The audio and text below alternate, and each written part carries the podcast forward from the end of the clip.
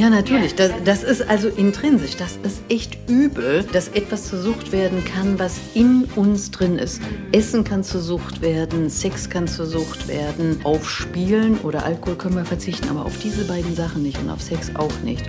Dahinter. Der Podcast, der hinter die Themen schaut. Hallo und herzlich willkommen zum Podcast Dahinter mit Andrea, Marc und Eva Maria.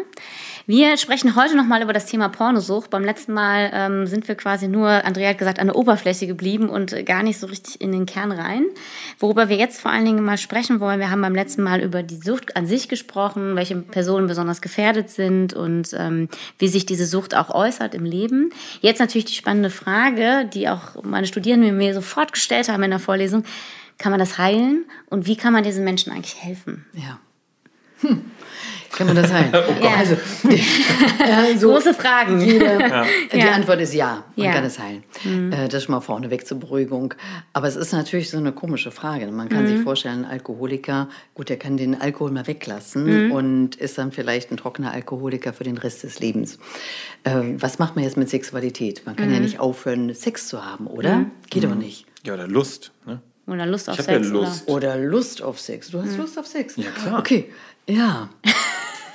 ja, natürlich. Das, also. das, ist also intrinsisch. Das ist mhm. echt übel, mhm. dass es äh, dass etwas zur Sucht werden kann, was in uns drin ist. Mhm. Essen kann zur Sucht werden, mhm. Sex kann zur Sucht werden, mhm.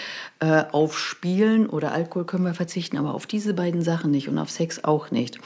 Aber Sex an sich ist ja gar nicht das Problem. Ne? Das mhm. hört sich erstmal so an, Pornos oder Sexsucht oder Romanzensucht, ähm, sondern was das Problem wird, ist die Lüsternheit, die damit mhm. spielt. Ne? Also diese Gier. Mhm. Ich will ja nicht Sex haben mit all meinen fünf Sinnen hm. und mit einer Beziehung zu einem Menschen und mit Ruhe und Gelassenheit und geben statt haben wollen. Ne?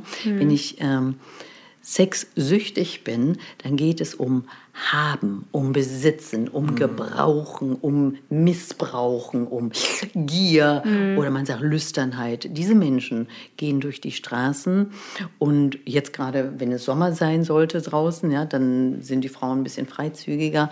Die schauen die Menschen an und scannen die Menschen nach, wie könntest du mir sexuell zu Diensten sein? Mhm. Was hast du für Brüste? Wie könnte ich die anfassen? Wie würde sich das anfühlen?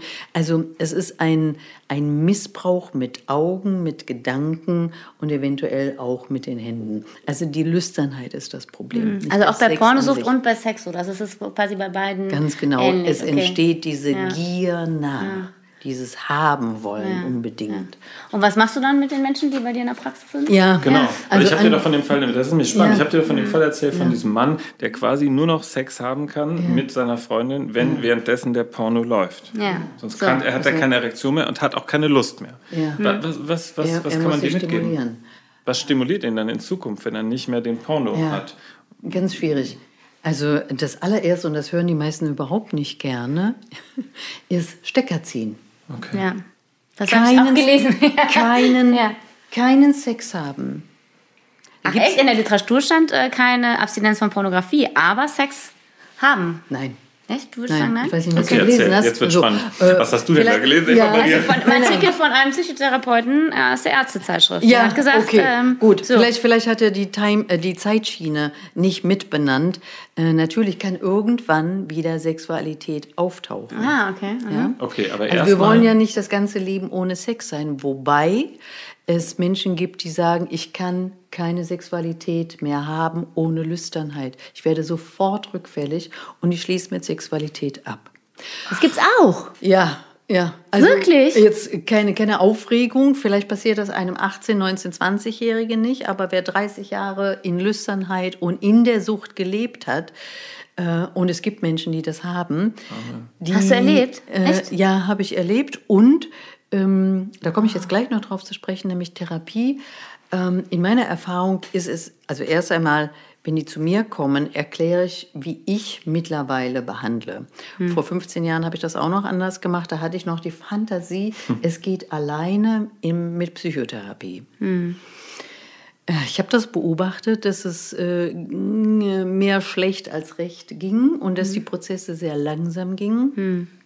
Erst als mir klar wurde, dass äh, diese Sucht, Porno oder Sex oder Romanzensucht, eine Bindungsstörung ist, dass mhm. da Beziehungen dahinter stehen müssen, mhm. ist mir klar geworden, dass die Selbsthilfegruppen, wie die Alkoholiker, die anonymen Alkoholikergruppen mhm. haben, dass diese Selbsthilfegruppen, die nach dem Zwölf-Schritte-Programm arbeiten, ein unerlässlicher Beitrag zur Genesung sind. Ah, okay. Warum? Also auch beim, beim Thema Pornosucht.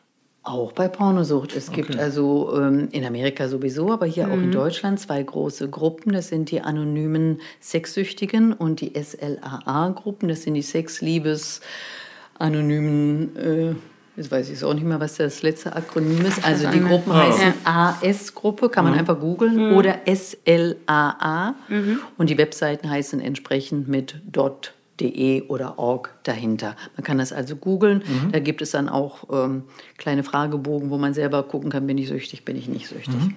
Also momentan oder seit langer Zeit schon mache ich keine Behandlung mehr, ohne dass derjenige sich einer Gruppe anschließt. Hm, warum? Und erstmal, seit, seit ich das angeregt habe, sehe mhm. ich, dass rasante Verbesserungen und Genesen, Genesungsschritte passieren, mhm. was mich dann äh, ja, zu der Überlegung gebracht hat, es geht nicht ohne diese Gruppen. Mhm. Ja?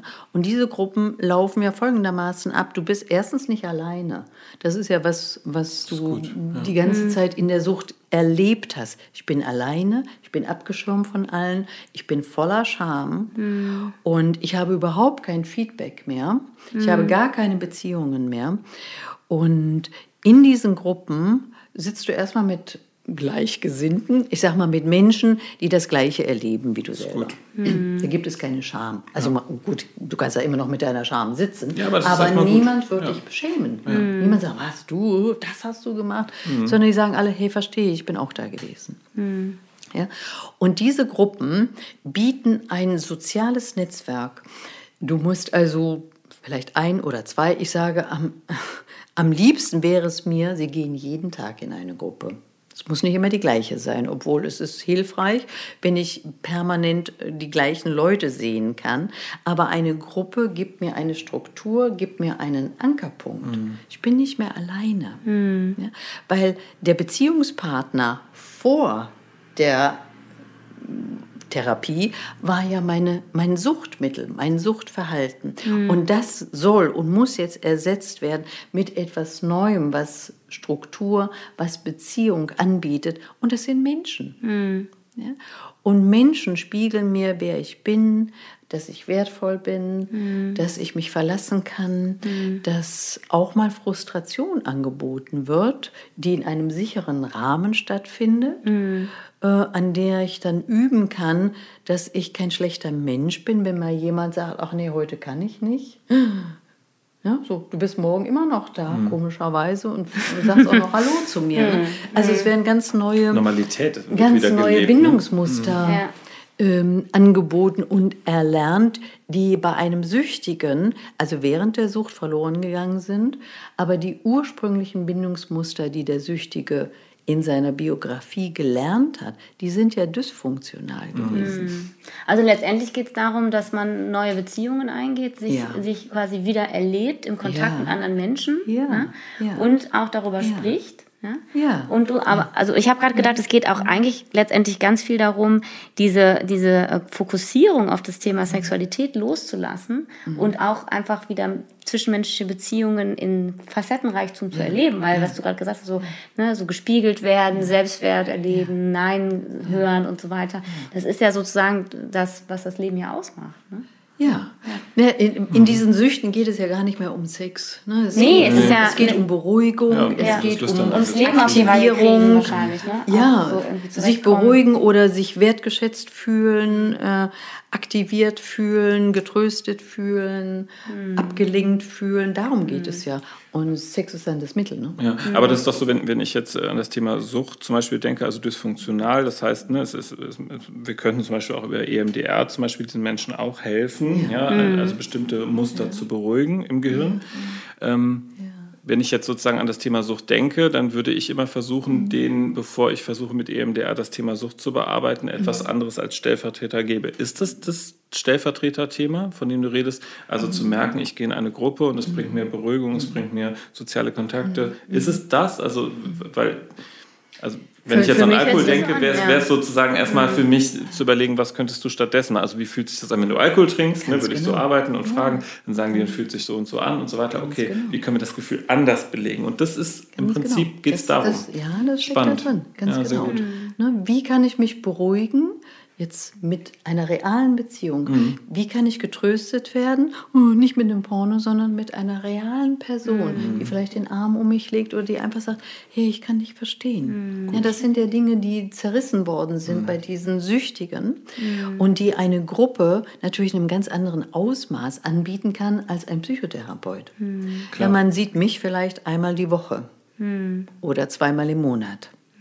Und selbst wenn ich anbieten würde, äh, jederzeit, wenn es Ihnen schlecht geht, können Sie mich anrufen. Das ist ein bisschen, kann ich gar nicht anbieten. Ne? Mhm. Ja. Aber in den Gruppen kann das angeboten werden, weil da eine Gruppenstruktur ist, die sich nicht nur auf zwei, drei Leute bezieht, sondern das sind 20, 30 Menschen vielleicht, die sagen, hey, wenn es dir nicht gut geht oder wenn du in Versuchung kommst, ruf an oder mhm. schreib eine, eine, eine, Nachricht. Wir sind da für dich, du kannst reden. Ja, und da brauchst du wieder nicht in Scham kommen und kannst es eben tun. Ja, weil genau. Den, den ich genau kontaktiere, der weiß nämlich genau, worum es geht, weil genau. er das gleiche ja. Gefühl teilt. Ne? Also dieses geteiltes Leid, das halbes Leid stimmt ja, ja wirklich. Und das stimmt ja in vielen, oder in, ich würde sagen in allen Lebenslagen. Und äh, meine, meine Feststellung ist, es ist unerlässlich, dass diese Gruppen in der, im Genesungsprozess einen Anteil haben. Ja, ja ich sage nicht, äh, vielleicht gelingt es auch ganz alleine, aber ich erlebe es als absolut hilfreich, dass wir beides machen. Mhm. Und mich sieht man dann vielleicht nur ein, zwei Mal im Monat mhm. und der Rest Schön. ist in der Gruppe. Das heißt aber jetzt für meinen Mann, ich denke jetzt wieder an den Mann, der zu mir gekommen ist ne, und, und ja. der sagt, ich kann nur mit meiner Frau schlafen, wenn der Porno läuft.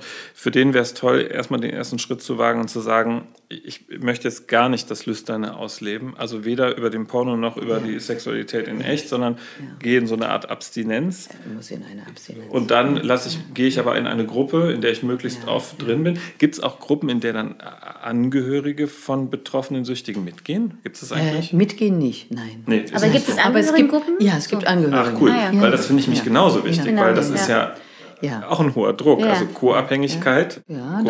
ist ja nicht ganz ohne. Ja, also es gibt Gruppen für die Angehörigen von Sexsüchtigen mhm. und es gibt Gruppen für die Sexsüchtigen. Die sind noch nicht gemischt. Okay. Ich denke darüber nach, dass ich mal eine das Thema aufgreife, weil es soll ja letztendlich wieder in eine Sexualität gehen. gehen ja, so eine ja, Integration ja. wieder. Ne? Ja, dass mhm. ich, das, das ist, ist, noch nicht ganz ausgegoren, aber ich würde gerne die Paare dann zusammen zu diesem Thema, vielleicht auch in einer Gruppe, ähm, sehen wollen, um eine gesunde Sexualität wieder anzuregen. Mhm.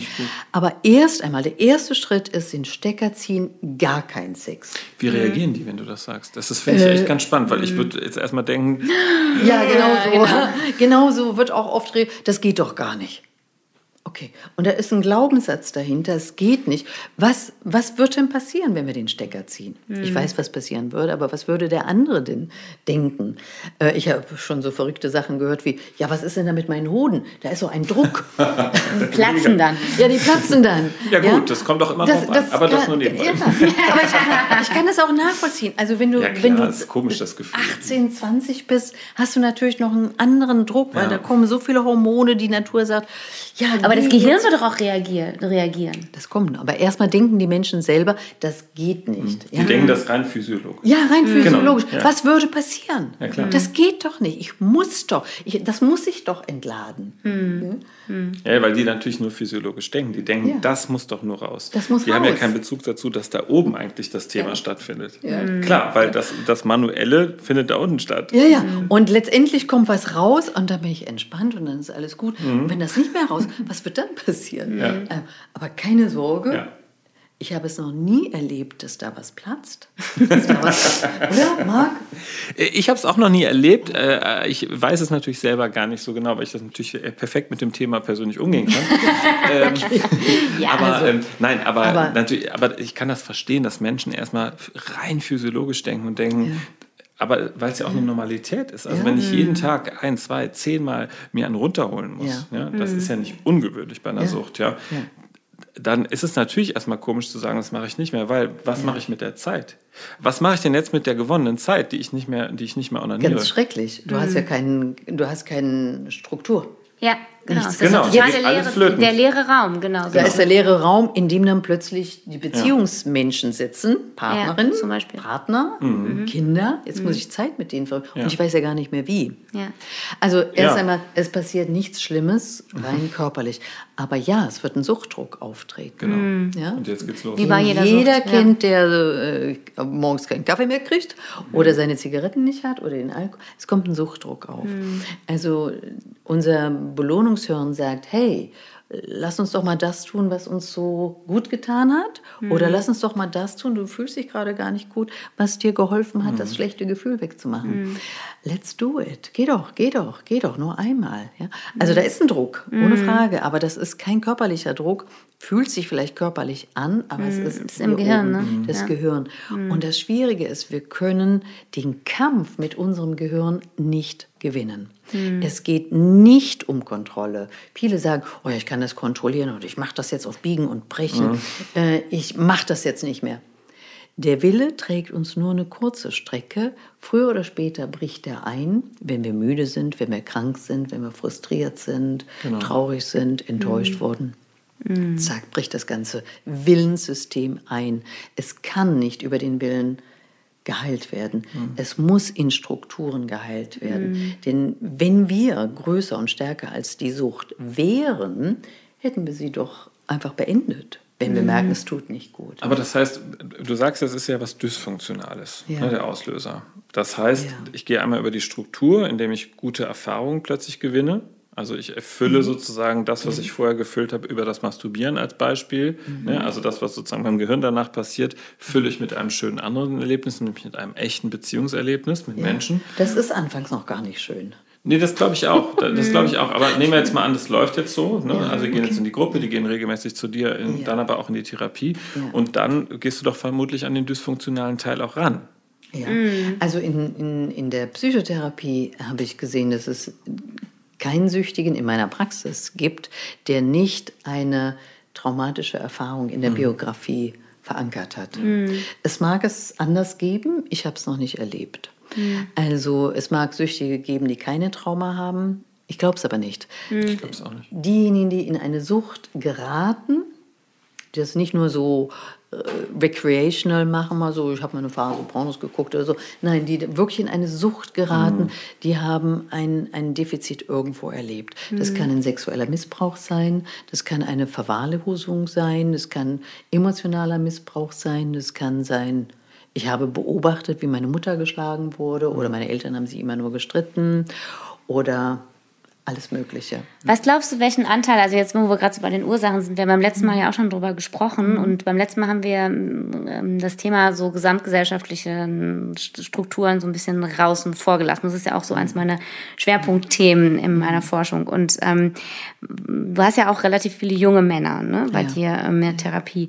Würdest du auch sagen, dieses ganze Thema ähm, sage ich jetzt mal, Männlichkeitskonstruktion, der, der Mann in der Gesellschaft, das Bild davon oder auch verschiedene Bilder oder ähm, diese Anforderungen, die auch sehr ambivalent gestellt werden an Männer. Treibt das die jungen Männer um? Erzählen die sowas? Äh, also haben die auch mhm. Stress mit ihrem Mann mhm. sein oder mit ihrer mhm. Idee von Männlichkeit? Begegnet dir, ja. Wie begegnet dir das? Ja, also es begegnet mir so, dass erst einmal ähm, die meisten hier sagen, ich habe zwar einen Vater, aber der ist nicht anwesend. Ah, okay. Ja? Ich bin von, die Mama war zu Hause. Mhm. Die Mama mhm. hat sich gekümmert. Also so ein bisschen so das alte Buch von, ich weiß gar nicht, 1970, glaube ich, die, die vaterlose Gesellschaft. ja, so ungefähr. Was sich eigentlich die auf, den, auf die Nachkriegsgeneration bezieht. Genau Aber anscheinend äh, gibt es die dann jetzt die weiterhin. Männer sind mhm. nicht anwesend. Mhm. Ja. Mhm. Entweder weil es eine alleinerziehende Mutter per se ist mhm. und der Vater sonst irgendwo ist, mhm. oder es gibt einen Vater und der versinkt in der Arbeit. Mhm. Mhm. Ist nicht da. Kommt dann abends nach Hause äh, und ist nicht verfügbar oder ist selber irgendwie beschäftigt, körperlich anwesend, aber geistig nicht da. Also das, das höre ich ganz, ganz oft. Es gibt keine Männer. Und dann muss ich den Frauen auch so ein bisschen eine Verantwortung zuschieben. Im Zuge des Feminismus haben mhm. wir die Männer Du bist ausgenommen worden, glaube ich. Die Männer das so. Das sage ich dir jetzt gleich. Bin gespannt, was du sagst. Ich bin jetzt gespannt, was kommt. Ich auch. Also, du bist ein toller Mann. Aber wir haben ja die Männer so ein bisschen erzogen, äh, dass sie Frauen gut verstehen, dass sie weich so. sind, dass sie nett sind, dass sie nicht so rumpelig sind, dass sie einfühlsam sind. Ne? Naja, das haben wir, also wir, es ist auch ein bisschen ja. schwierig. Also auf jeden Fall der Feminismus hat gesagt, so ein Männer wollen wir nicht mehr haben, wir wollen genau. wir Männer haben. Wir haben ja so eine Liste gemacht, an, oder genau. ne, man findet das in den Schriften Ach, so und so. So, ne? so und dann so. haben wir von einem, sind wir in das andere. Und es gibt Männer, die haben verstanden, oh, ich muss in das andere gehen. Das die hören auch oft von, genau, das mhm. ist das Extrem. Extreme sind keine guten Positionen. Hier ist es besser. Extreme sind schwierig. Mhm. Und viele haben auch gehört, dass die Mutter über den abwesenden Vater ja. schimpft, ja. herzieht. Ja. Oder wenn der Vater mal da ist, die Tatsache, dass er die ganze Zeit abwesend ist, hat ja auch irgendeinen Hintergrund. Ja? ja. Ähm, und führt auch nicht immer dazu, dass eine gute Verbindung zwischen den mhm. Eltern äh, mhm. sich entwickeln kann. Das so, heißt, jetzt muss ich da nochmal rein. Das war okay. ja nicht nur der Feminismus, oh, ja, sondern vor allen Dingen, deswegen kann ich auch seit zehn Jahren nichts mehr lesen. Das ist ja, die gesamten Frauenzeitschriften mhm. sind ja auch in diese Richtung. Mhm. Ja, mhm. also es ist ja quasi, es geht ja immer in den Diskursen darum, was die Männer alles nicht machen. Jetzt hat er wieder nicht gekocht. Das hat er wieder nicht. Das ja. ist ja typisch Mann, dass er wieder nicht zugehört hat und ja. so weiter. Also es ist ja schon das, was du sagst, mhm. vielleicht vom Feminismus also was kommt, diese die negative Perspektive. Der Mann kann es eigentlich nicht richtig machen mhm. und es wird immer nur geschimpft. Und warum guckt er deshalb so. Pornos? Nee, nur kleiner Spaß. Ich, ich, ich, ich erzähle dir ganz kurz den Weg dahin. Ja, genau. Also die Männer lernen, weil der Vater nicht da ist, mhm. meine Bestätigung, meine Selbstbestätigung, mhm. meine Validierung, meine Aufmerksamkeit mhm. kriege ich von Frauen. Mhm. Was wollen die Frauen? Ich muss lieb und nett sein. Mhm. Also bin ich lieb und nett. Mhm. Ich darf nicht laut sein, ich darf nicht rüpelhaft sein, ich darf nicht aggressiv sein, ich darf nicht laut und deutlich sagen, was ich will. Mhm. Ich bin immer ganz lieb und nett. Mhm. Das führt dazu, dass die männlichen Facetten verdrängt werden. Also jetzt männlich sage ich jetzt wirklich mal energetisch gesprochen. Mhm. Das können auch Frauen haben, diese Qualitäten haben sie haben auch sie natürlich. Auch. Genau. Ja, genau. Das also das Aggressive, das sich durchsetzen, das sich behaupten, das auch mal laut auftreten, ja, ähm, das will die Mama nicht. Also das sehe ich ja, das, das will sie beim Papa nicht. Also werde ich ganz lieb und nett. Mhm. So, jetzt muss ich aber irgendwie doch noch... Äh, Jetzt gibt es aber die Men's Health und dann gibt es irgendwie noch, äh, keine Ahnung was, äh, ganz andere Filme ja noch, ja. die dann aber ja trotzdem solche Bilder produzieren. Ja, aber erst von, nachträglich, ja. Weil ja, da, ja, aber da das, sind wir in der Kindheit, ja, genau. aber du hast ja aber deine Prägung genau da vorne. Ja, genau. Erst mal gelernt. Für den Men's Health ja eigentlich nichts mehr. Im Gegenteil, die ja. polt mich ja noch weiter durcheinander. Ja, eben, das meine ich aber. Ne? So, das, ja, ist ja so ein bisschen die Konstruktion von ne, lieb und nett und so. Und dann gibt es aber dann ja, mhm. ähm, neben diesem Geschimpfe auf dieses Männlichkeit, gibt es aber ja dann die großen Medien, die ja diese Männertypen auch bedienen. Und dann mhm. gibt es ja auch noch dann den Spruch, ja, die Frauen stehen ja eigentlich auf die Bad Boys, sag ich jetzt das, mal. So, genau, das, diesen Spruch gibt es ja dann auch noch genau jetzt in der heterosexuellen Konstruktion. Genau das ja. sagen die. Die sind dann so lieb und nett geworden, dass sie immer die besten Freunde sind. Mhm. Die gehen in die Pubertät rein und mhm. erleben, hey, die Mädels stehen stehen auf mich als besten Freund. Sex haben die aber mit dem da drüben. Ja. Und ja, volles was sagst du? Was? Das war so ein bisschen, ein bisschen klischeehaft, aber Sex haben sie dann mit dem Arschloch, sag ich jetzt mal. Genau so, der so. halt nicht so einfühlsam ist. Ja, also aber ich habe so gelernt, ich muss lieb und nett sein. Mhm. Ja? Ja, das ist oh, sorry, Marc. Nein, das ist alles gut, alles gut, weil ich war immer diejenige, der in der Schule mit den Mädels Kontakt hatte, aber ich hatte auch nicht den Sex. Weil, ja. Aber natürlich, weil es in meiner Sexualität keine Rolle, also weil ich, ja. da wusste ich es aber noch nicht so genau, aber dass das mein Thema ist. aber ich war total lieb und nett. Einen, einen Vertrag zu machen, Nein. der oben heißt, ne, so, ähm, nee, ich war mit ich mir bin lieb und nett nee. und dann gibst du mir ich Sex. War so. Das ist nämlich, was sie dann lernen oder versuchen. Mhm. Irgendwie wollen die ja auch an Sex rankommen. Und was haben sie gelernt? Nett zu sein. Dann werden mhm. sie immer netter, immer netter, immer netter und können sich immer weniger, immer weniger selber behaupten, selber spüren und nicht durchsetzen. Mhm. Und das ja. führt zu großer Frustration, mhm. ja, zu Einschränkungen. Ich erlebe mich als minderwertig, die anderen sind so toll, ich nicht. Ja. ja, und mit dieser Minderwertigkeit, mit dieser Enttäuschung, die dann in eine Einsamkeit führt, weil die anderen gehen alle aus und haben Spaß, ich nicht. Mhm. Ja, dann bleibe ich zu Hause, aber tada, ich da weiß ja genau, wo ich auch Sex haben kann. Genau. Und dann hole ich mir die Frauen.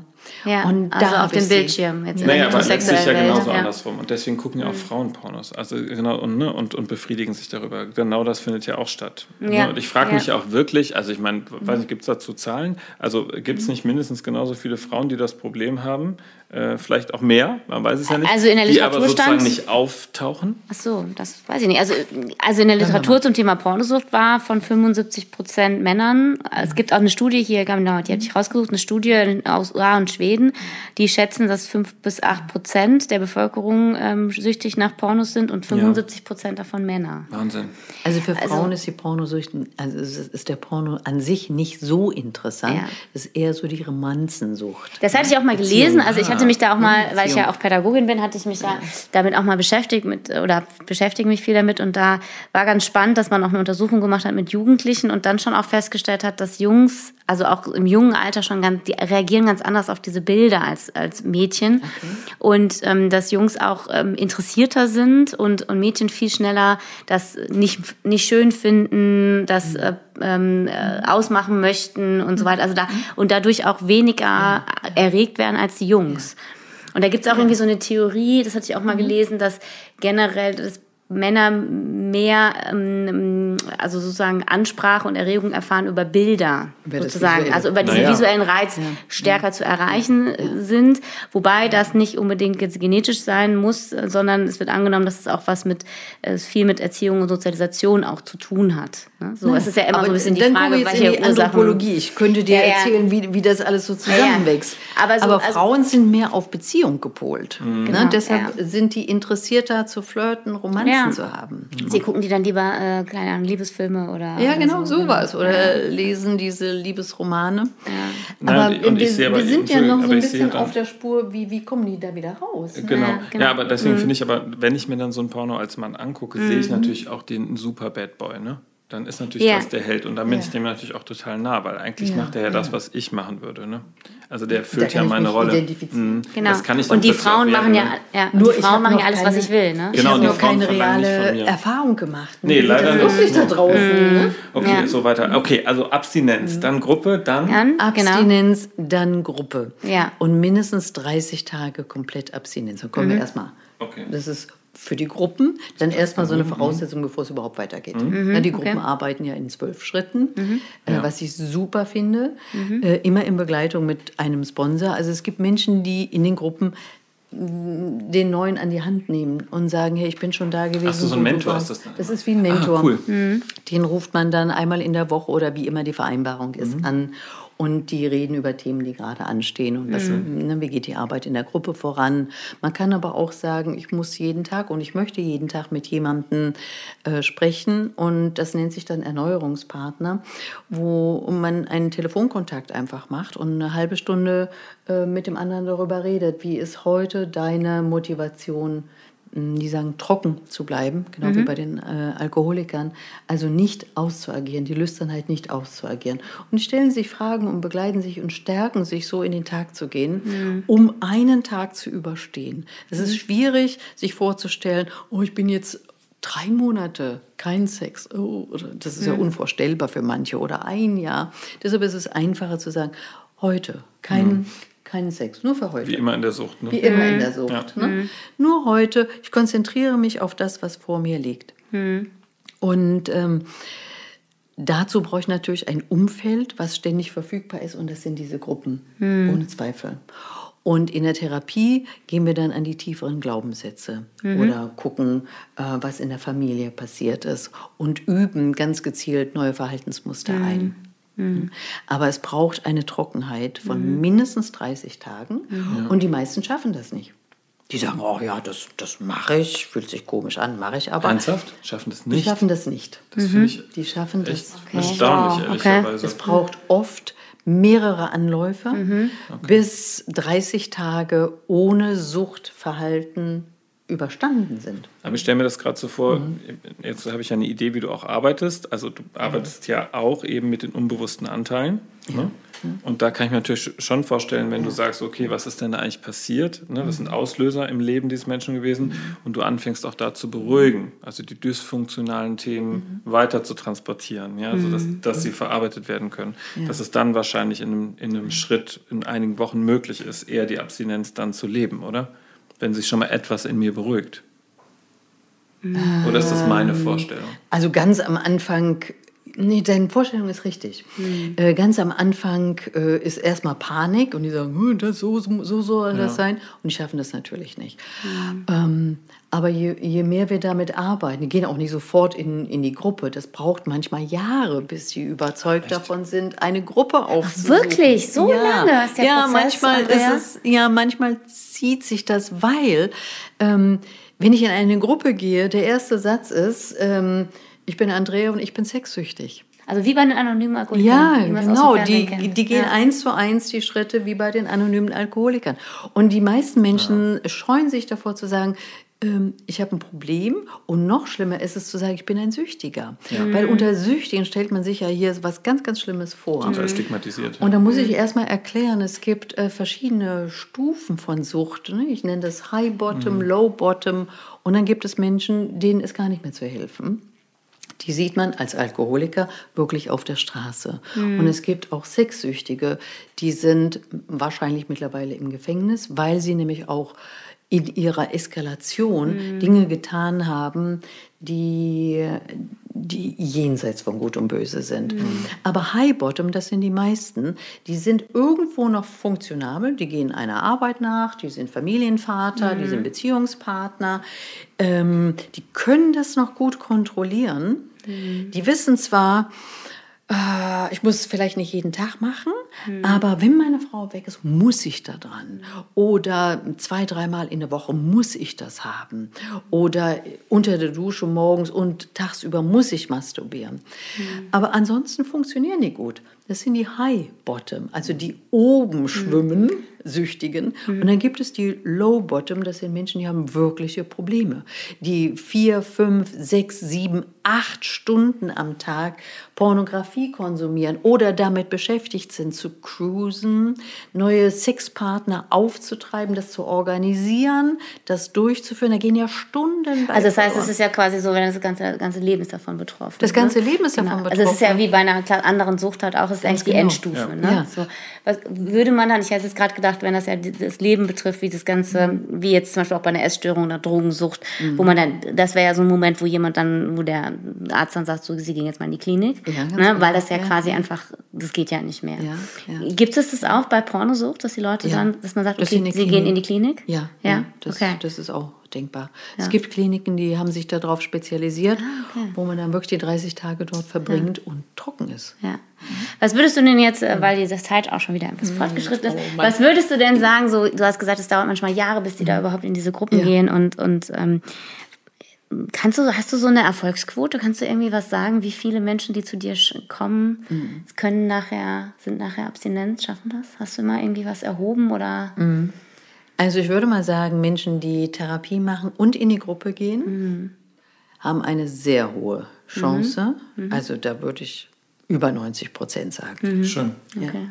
Aber das ist Arbeit, das ist ein Prozess. Ja. Es ist nicht in einem Monat getan. Ja, okay. Es ist wirklich ein Prozess. Je früher die Behandlung beginnt, desto besser. Mhm. Je früher die Sucht begonnen hat, früher im Sinne von Lebensalter, desto schwieriger. Desto schwer. Gut, also es gibt ja schon 13-Jährige, die süchtig sind. Ja. ja? Mhm. Ähm, und je stärker das Trauma ist, das darunter liegt, auch desto mhm. schwieriger. Mhm. Aber es ist ein Prozess und je schneller der begonnen wird, desto besser. Mhm. Und immer mit beiden Beinen, also Therapie und Gruppe.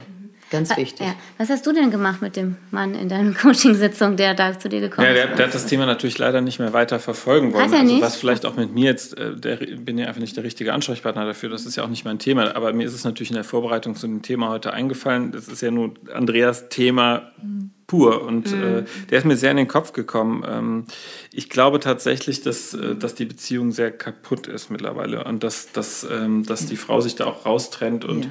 ich weiß nicht, ob er den Leidensdruck so sieht. Ne? Also ich hoffe, er kommt nochmal zu mir, weil wir eigentlich an einem ganz anderen Thema gearbeitet haben. Ach so, ihr habt ja, eigentlich an einem anderen Thema Nein, das ist ja oft so. Also die Leute kommen ja immer mit so. irgendwelchen Themen, die eigentlich mhm. nicht das Thema sind. Also ich meine, wir werden ja noch viele Podcasts haben und werden feststellen, wir reden über einen Einstieg von einem Thema und landen aber eigentlich immer woanders. Mhm. Und natürlich ganz oft bei den dysfunktionalen Themen, ja, die, die viele, viele Auslöser sind, ne? die ganzen Kindheitsthemen, die ganzen Glaubenssätze, die abgespeichert sind. Mhm. Und da kam das nur auf, weil ich ganz oft auch über die Frage, ähm, ich, also frage, was ist denn das, was dir Freude und Spaß macht und wo erlebst du Glück und Zufriedenheit? Und da kam der ah. plötzlich mit um die Ecke und sagte, ja, wenn ich mit meiner Freundin schlafen kann und währenddessen Porno gucke. Und ich habe gedacht, hey, das war erstmal wirklich für mich ein also wirklich eine Schere im Kopf, weil ich dachte, ja. ach, das ist ja irre, was mhm. finden hier für Ebenen statt? Mhm. Also das mhm. so. Wahnsinn. Und das war die Vorbereitung, ähm, ah, okay. die ich nur zu dem Thema beitragen kann, weil es jetzt auch nicht mein Thema ist. Aber mhm. es ist natürlich mega spannend, weil ich trotzdem viele Parallelen sehe, die wir mhm. in der Bearbeitung eben bei